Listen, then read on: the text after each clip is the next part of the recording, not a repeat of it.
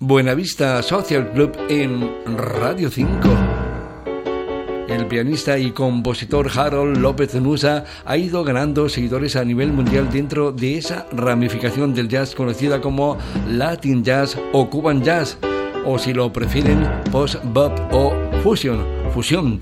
Por algo, Harold López Nusa se hizo acreedor del primer premio del prestigioso concurso de piano de jazz de Montreux en 2005.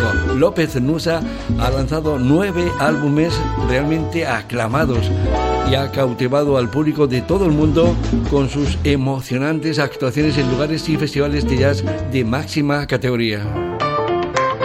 Nacido en una familia de músicos en La Habana, Cuba, su impecable dedicación refleja toda la gama y riqueza de la tradición musical cubana con esa distintiva combinación de elementos clásicos, folclóricos y populares, así como adopción o su adopción de la improvisación.